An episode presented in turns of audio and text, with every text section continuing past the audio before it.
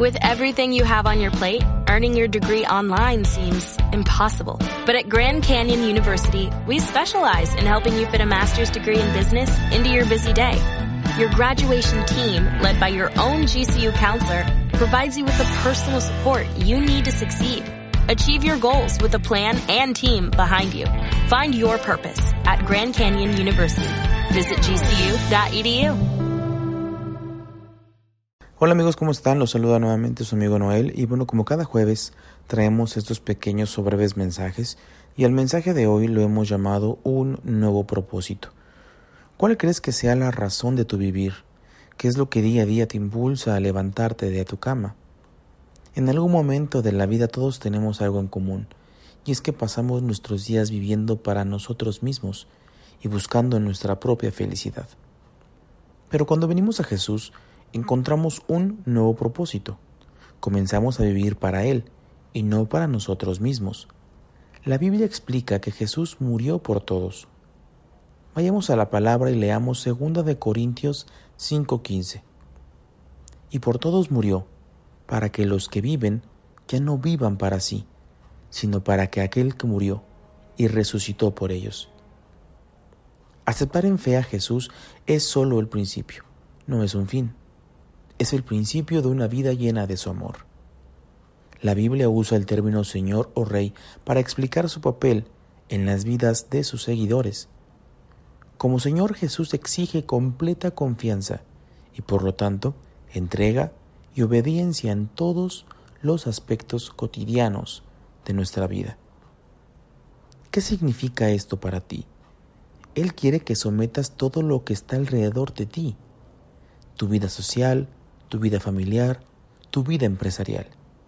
Que pongas en sus manos a tus amigos, que pongas en sus manos tu trabajo y que pongas en sus manos a tu familia. Él debe tener el primer lugar en todo lo que haces, piensas o dices. Él requiere que tu cuerpo esté sujeto a Él. Él espera que le entregues tus talentos y capacidades. Él no espera nada menos, ni tampoco como nuestro Dios merece nada menos. Como nuestro Creador y Redentor, Jesús es digno de nuestra confianza, y Él nos comprende y quiere lo mejor para nosotros. En la cruz, Él demostró exactamente cuánto nos ama. Vayamos a Juan 10:10, 10, que nos dice, Yo he venido para que tengan vida y la tengan en abundancia. Esto no significa que la vida será color de rosa y maravillosa, pero sí significa que Él estará con nosotros en todos los momentos complicados, en todos los momentos que creamos difíciles de pasar, y usará todas nuestras experiencias de la vida para nuestro beneficio, para crecer de manera espiritual. Por lo tanto, seguir a Jesús significa permitirle que sea nuestro Señor. También significa que veamos su ejemplo y lo imitemos. Porque Dios no nos va a pedir nada que su Hijo Jesús no haya hecho. Empecemos a ver a la gente de otra manera, no por lo que puedan hacer por nosotros, sino por lo que nosotros podemos hacer en ellos. Como Jesús, vivimos para servir.